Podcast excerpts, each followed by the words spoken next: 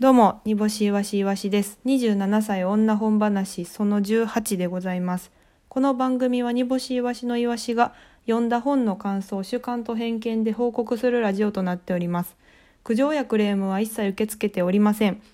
その分は、そろそろ家のバスタオルを白一色に統一してみる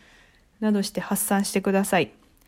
はい、始まりました。煮干しいわしのいわしの27歳女本話18回目でございます。本日は3月1日月曜日。もう3月に入ってきましてですね。なんかあったかい感じしますね、外がね。あの絶好のネタ合わせ日和でございます。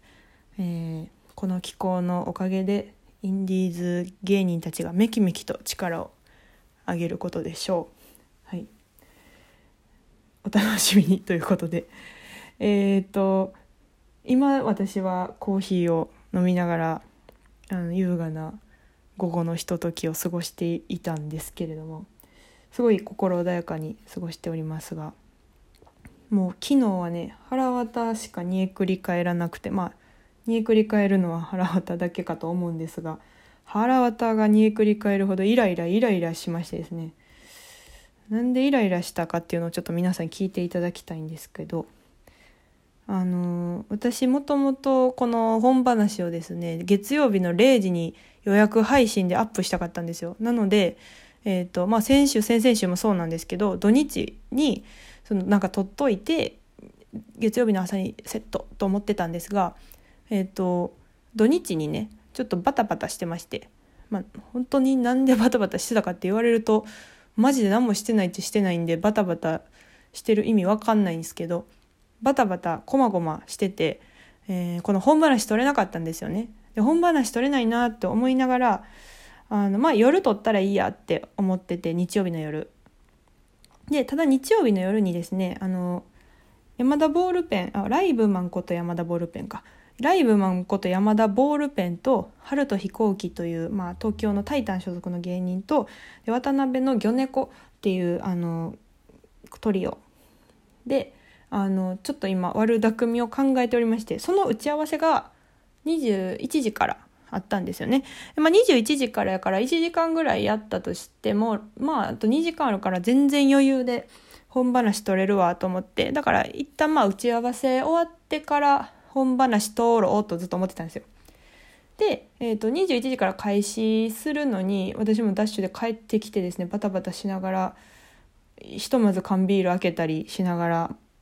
あの準備してたらですねあの魚猫くんたちがちょっとライブが押してちょっと打ち合わせかなんかがあってちょっと1時間ぐらい遅れますっていうことやったのでその打ち合わせ自体が22時スタートになったんですね。まあでもまだ22時から1時間ぐらい打ち合わせするとしても1時間あるからこれ本話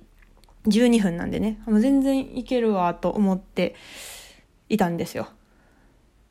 22時から、まあ、魚猫くんたちも揃いまして春と飛行機も揃いまして、まあ、軍ピーはちょっとバイトでいなかったですけど山田ボールペンとモスさんっていうあのスーパーウルトラフライヤー激うま女が最高のモスさんっていう方がいらっしゃるんですがが集まりましてですね総勢だから山田モスさんにぼいは春彦春彦一人で行猫さん人だから8人。8人でですねズームで会議をするということで22時集まりました。で22時にさあ始めようって言い出した時に、えーその主催の山田ボールペンがですねちょっとうちに冷蔵庫が届くかもしれないのであのーちょっと巻きでいきますみたいな感じやってああはいはいはいって思ってたらですねなんかまあピンポンみたいな感じになってであの家山田ボールペンの家徳原旅行とか竹内図我慢之助とか夏目とか一緒に住んでましてですね、まあ、仲間が私も昔一緒にずっとライブしてた人たちなんですけど仲間が住んでましてですね あのなんかこそこそね山田のズームのところでなんかこう冷蔵庫みたいなのが聞こえるんですよね。どうやら冷蔵庫が届いた臭いさあ会議しようとした時に。山田がですねすいませんあの冷蔵庫が届いたのでちょっと中断していいですかっていうことであのライブマンチの冷蔵庫があの届いたことによって一回会議が中断したんですよ。で冷蔵庫が届く届いたとしても、まあ、搬入ぐらいから所詮15分ぐらいかなって思ってたんですけど1時間15分待ちまして1 冷蔵庫が届いてライブあの打ち合わせを中断するのにその1時間15分っていう数字は出てこないからいつまで待てばええねんと思ってちょっと私もなんやこいつと思ってずっとイライラしてたんですけれども、まあ、結局そのなんか中身入れ替えたりとかなんかするのに1時間15分ぐらいかかったらしくって。でそれのせいで完全にその打ち合わせが惜しいの。でえっ、ー、とこの本話が取れなくってでももう夜中やしもういいわと思って寝てです。はい。で朝バイト行って帰ってきてこれですわ。はい。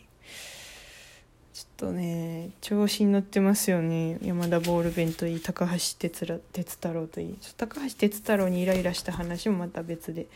喋ります。まあ何のことか分かんないんですけど「那須の輝き」というコンビの。はい。うん。だから撮れなかったんで今日この昼午後の優雅なひとときに撮っております。はい。腹立つな。なんで作家の冷作家の家の冷蔵庫が来るのに1時間15分待たなあかんねん夜中。はい。えー、今日はですね、えー、芦沢陽先生の「汚れた手をそこで拭かないを紹介したいと思います。文芸春秋でした。はい。それはいつか帰ってくるということで。えー、っとこっち芦沢洋先生はねまあファンだって言えるほどめちゃくちゃ読んではないですけどめちゃくちゃ好きでですね。あの結構序盤、うん、本が好きだなって思った時のきっかけかもしれないですね。芦沢先生の本は。はい。あの悪いものが来ませんようにっていう本なんですけど、はい、えっ、と、まあ、許されようとは思いませんとかねありますけれども、えー、この汚れた手をそこで拭かないっていう本はですね短編集になってまして5個の短編集から成り立っている本でございます。えっ、ー、となんかもともとどっかに載ってたやつプラス書き下ろしのやつが1個入ってるような感じですかね。はい、あのミステリーなんですがあのー、なんかね結構ねこの世のこの世の日常にあることみんなが起こり得るミスちょっとしたミスちょっと嘘ついとことかちょっとこれもう全部言ったらなんか怒られそうやからやめとこうみたいなちっちゃいちっちゃいミクロのミスからめちゃくちゃでっかい、あのー、被害を被るみたいな感じの展開が多くってですねもうなんかこっちとしてはそわそわするというか、まあ、ほんまに正直にちゃんと生きなあかんなって 思わされるような本たちばっかりでございます。でまああの芦沢陽先生の本はもう大どんでん返しですよね推理しながら読んでいってあこんなオチが待ってたんやっていうようなところの爽快感というかドキドキハラハラ感というかそこが魅力だなと私は思っているんですけれどもまあ、今回のこの短編集に関してはなんか推理しながら読んで確かに当たるものもありましたし当たらないのもあるっていう感じでした。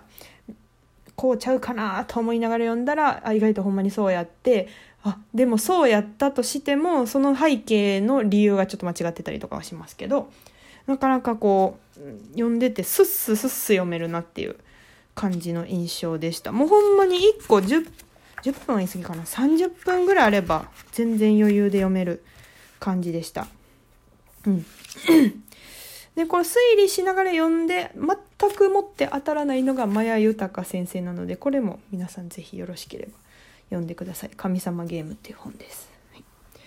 うん。なんかね題材がねやっぱりね一回経験したことあったりとかみんなが聞いたことあったりとかっていうところがあるのですごくうんなんか入りやすかったですね。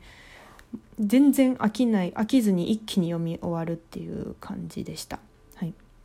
えっと5本あるんですが短編集が。1個目が「ただ運が悪かっただけ」っていうのでまあこれ言って言うといいんかな。まあただ運が悪かっただけっていう本。うんあのお話と埋め合わせ。忘却お蔵入りミモザっていう本でございます。えっ、といろいろいろですね。ジャンルは。ジャンルはいろいろ。恋愛絡みもあるしなんかその若い話も若い話っていうかあるし映画の話やったりとか大工さんの話小学校教員の話えっ、と老人の話で映画監督の話で不倫相手の話っていう感じの、えー、とバラエティに富んだ5個でございますので皆様おすすめのなんか皆さん1個は絶対こういいなって思う人に勧めたくなるものが見つかるんじゃないかなと思います。私のおすすめは埋め合わせですね。えーと、プールの水を流してしまった。小学校教員の話でございます。プールの水ってめちゃくちゃあれ流しちゃうとお金かかるんですけど。多分この本に書いてありましたが。あのまあさも自分が知っているかのような。あれ結構なんか損害賠償になったりとかいろいろあるみたいでですね。それをちょっとこうごまかそうとした人の最悪の結末みたいな感じでした。もう嫌って思いながら読みましたね。嫌すぎーって思いながら読みました。はい。めちゃくちゃ面白いので是非、えー、あ入れたてのコーヒーと、えー、素朴なクッキーとともに読んであのをお供にして読んでいただけたらなと思います。以上27歳女本話でした。ありがとうございました。